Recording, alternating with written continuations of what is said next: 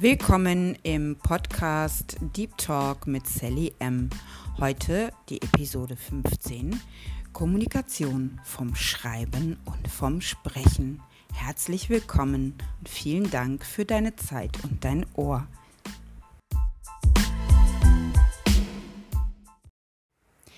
Heute wird es immer schwieriger, miteinander wirklich zu kommunizieren. Wie siehst du das? Wir nutzen WhatsApp, Messenger, PN, PM, Kurzmails und andere bekannte oder weniger bekannte Schreibtools, um miteinander in möglichst kurzen Worten Termine, Smalltalk oder sogar wichtige Familien- und Businessangelegenheiten zu eskalieren. Eskalieren? Ja, das ist das richtige Wort für das, was ich hier meine. Ich komme aus einer Generation derer, die in den 70er und 80er Jahren noch zur Telefonzelle laufen mussten und froh waren, wenn wir genug Kleingeld hatten, um mit der Freundin, Familienmitgliedern oder anderen zu telefonieren. Arzttermine waren tunlichst beim vorherigen Besuch vereinbart und Behörden besuchte man eben ohne Termin und auf gut Glück mit einer Nummernmarke, die einen hoffentlich noch am gleichen Tag drankommen ließ. Vielleicht kennst du das auch noch. Heute geht das alles online oder auch per Kommunikation via Chatbots. Schon mal von gehört? Versteh mich bitte richtig. Ich liebe geschriebene Worte in Büchern, habe ja selbst schon eins geschrieben, in ausformulierten Briefen gibt es viel zu selten und im Storytelling, bei Sachtexten etc. sind geschriebene Worte eine mega tolle Möglichkeit, sogar Gefühlen, aber auch wichtigen Informationen die richtigen Formulierungen zu verpassen. Kennst du diese bescheuerten Missverständnisse oder das Drumherum beschreiben von Gefühlen per WhatsApp und Co? Ich hasse es. Eindeutige, ehrliche Kommunikation oder auch klares Tacheles sprechen ist mir wesentlich lieber. Und die direkte Reaktionsmöglichkeit meines Gegenübers sowieso. Echte zwischenmenschliche Kommunikation das setzt doch verschiedene Kommunikationsebenen voraus, die heute höchstens noch in der Schule oder zu Hause gelernt werden kann. Also ähm, leider auch nicht überall, weil Frontalunterricht und moderne Multimedia-Ausstattung schon für Achtjährige verhindert auch dort, dass wir miteinander sprechen. Ich habe einen fast erwachsenen Sohn, der erst mit 14 ein Mobiltelefon bekommen hat. Unfassbar.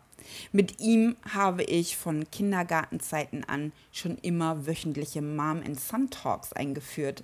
Und ich bin sehr glücklich, dass er noch heute darauf besteht, dass wir unseren Talk auch führen und nicht ausfallen lassen. Mitunter kommt er sogar bei außergewöhnlichen Erlebnissen und fängt an zu sprechen.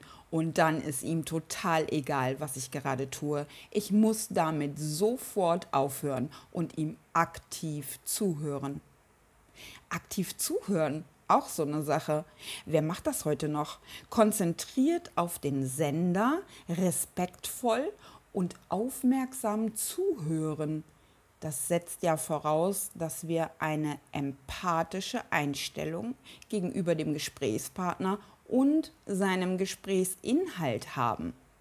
Der Empfänger hat hier einen ebenso großen Vorteil wie der Sender aktives Zuhören bereitet die Grundlage nämlich dafür, dass das Gesagte auch wirklich im Gehirn ankommt und bietet eben dann eine Basis für eigene Argumente oder das richtige Hörverständnis, welches durch gezieltes Nachfragen, Bestätigung und Wiederholung des verstandenen Inhalts dann auch äh, vor allem Missverständnisse vermeidet dadurch unterstützt es ja auch zusätzlich den respektvollen Umgang miteinander.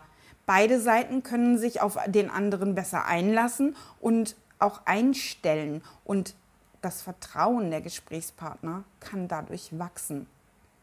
Hier kommen nämlich noch so fünf, sechs, sieben, naja, es sind vier weitere Ebenen einer offenen und effektiven Kommunikation hinzu. Neben der verbalen Kommunikation durch die gesprochenen Worte ist nämlich noch viel wichtiger, dass wir nicht nur etwas sagen, wenn wir miteinander kommunizieren. Es gibt auch die nonverbale Kommunikationsebene, welche aus persönlicher Erfahrung ich sagen kann, für sehr viele Gesprächsinhalte essentiell wichtig ist. Und machen wir hier uns mal noch mal klar, dass nicht nur der Ton die Musik macht. Aber dazu später mehr. An dieser Stelle möchte ich dir gerne, falls du ihn noch nicht kennst, Paul Watzlawick vorstellen. Er war ein österreichisch-amerikanischer Kommunikationswissenschaftler, Psychotherapeut, Philosoph und Autor. Vielleicht kennst du auch den Film Anleitung zum Unglücklichsein. Zieh ihn dir rein. Top-Empfehlung. Ihm haben wir jedenfalls die fünf Grundregeln auch als pragmatische Axiome bezeichnet, also Grundsätze, für die es keiner Beweise bedarf, aus seiner Kommunikationstheorie zu verdanken. Diese sind, man kann nicht nicht kommunizieren.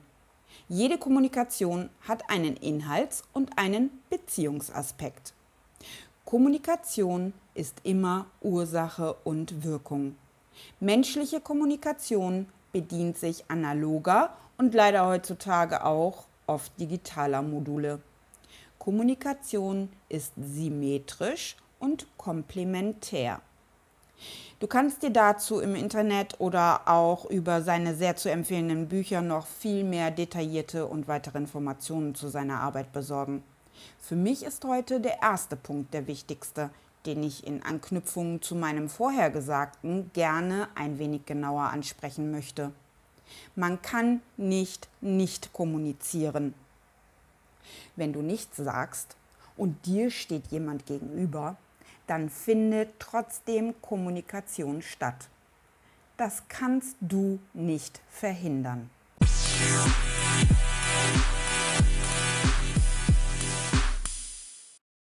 Du fragst dich, was ich meine? Nun, Kommunikation ist nicht nur Sprache. Dazu gehört Gestik, Mimik und Tonfall des Senders. Auch wenn du in dem Fall kein Sprecher bist, bist du in jedem Fall ein Sender. Ich füge an, sogar wenn du schläfst. Du kennst hierzu bestimmt diese Bilderkolonnen, in denen uns zum Beispiel die verschiedenen Schlafpositionen analysiert werden und du zum Beispiel als Rückenschläfer wohl ein absolut vertrauensseliger Mensch sein musst, denn du bietest die volle Angriffsfläche. Also sollte dein Empfänger im Moment des dich Beobachtens kein Lächeln auf den Lippen haben, sondern eher gierig die Zähne fletschen, dann bist du hoffentlich gut darauf vorbereitet.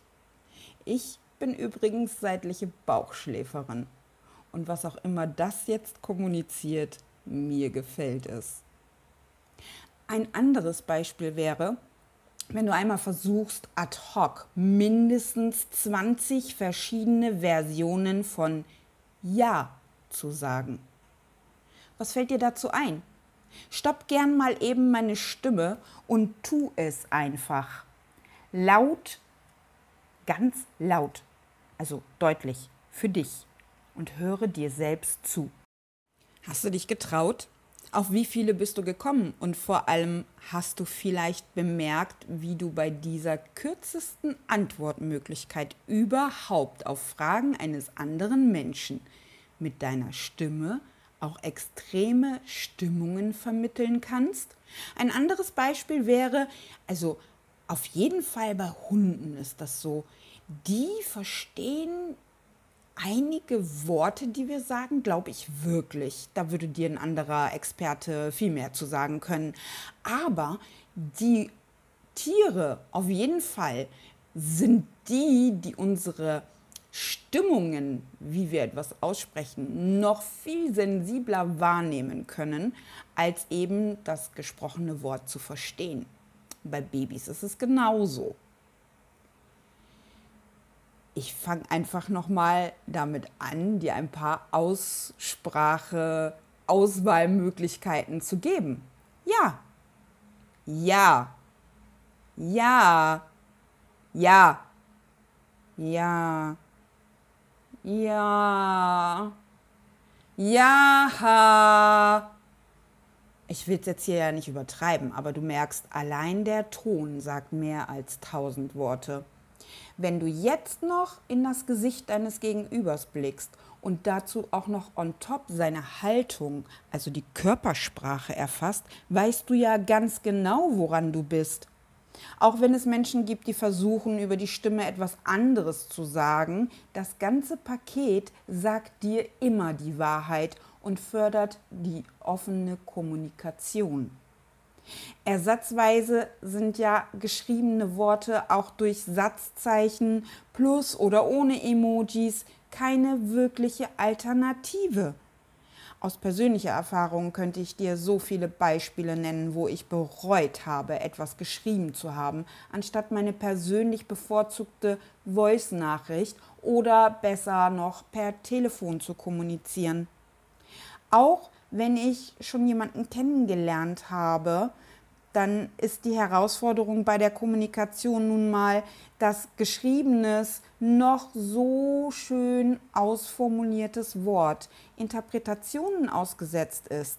Mein Empfänger muss mich schon sehr gut kennen, dass er vorbehaltlos die Worte liest und einfach nur den Inhalt erfasst, ohne Unterstellungen ohne die persönliche Wortwahl oder Betonung von Aussprache, Dialekt oder das mitunter verschwommene Meaning eines Fremdwortes für die Übersetzung zu nutzen. Ich möchte behaupten, da gibt es für mich nur drei Menschen, mit denen Text wirklich funktioniert.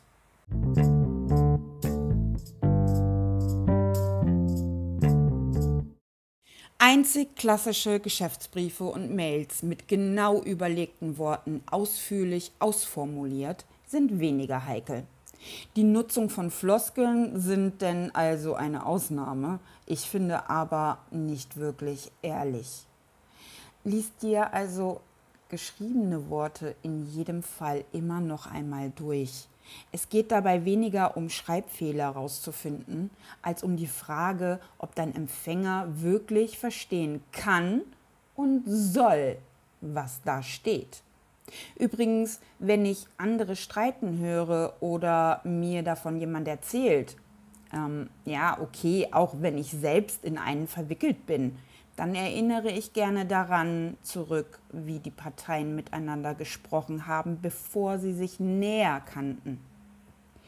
Zu diesen Menschen und auch mir selbst sage ich dann, sprich mit mir oder dem anderen so, als ob wir Fremde wären. Das bedeutet dann nämlich a, dass du einige Dinge gar nicht denken und sagen würdest und b, dass du auch wenn du was denkst und sagst, das persönlich werden könnte, es respektvoller formulieren wirst. Wenn du eine gute Kinderstube genossen hast und Fremde nicht per se immer gleich anschreist, dann wirst du genau wissen, was ich meine. Also, wer mit mir kommuniziert, sollte sich immer auf Voice oder Anruf einstellen. Ich säusel auch lieber ein gehauchtes Ja oder ein Mm, als dass ich das gut schreiben kann, geschweige denn vom Empfänger eindeutig und zweideutig gelesen werden kann. Heutzutage ist es zudem ja außerdem sehr einfach, per Zoom, Face-to-Face-Telefonie oder anderen Tools zu kommunizieren, um dann sowohl die Stimme als auch von Angesicht zu Angesicht zu sprechen. Was ist das nicht schön, wenn du zum Abschied ein hübsches Lächeln bekommst, auch wenn Sender und Empfänger hunderte oder gar tausende Kilometer voneinander entfernt sind? Mein Plädoyer also an alle, lasst uns wieder mehr sprechen und weniger Zeit mit Tippen verbringen. Wie siehst du das? Welche Erfahrungen hast du mit Textnachrichten gemacht? Würdest du deine Kontakte im Telefonbuch auch einfach mal anrufen und hast du, wie so viele, vielleicht sogar Hemmungen, weil du stören könntest? Lass es mich gerne wissen und folge mir auf meine Facebook- oder die Instagram-Seite. Diese findest du in der Podcast-Beschreibung.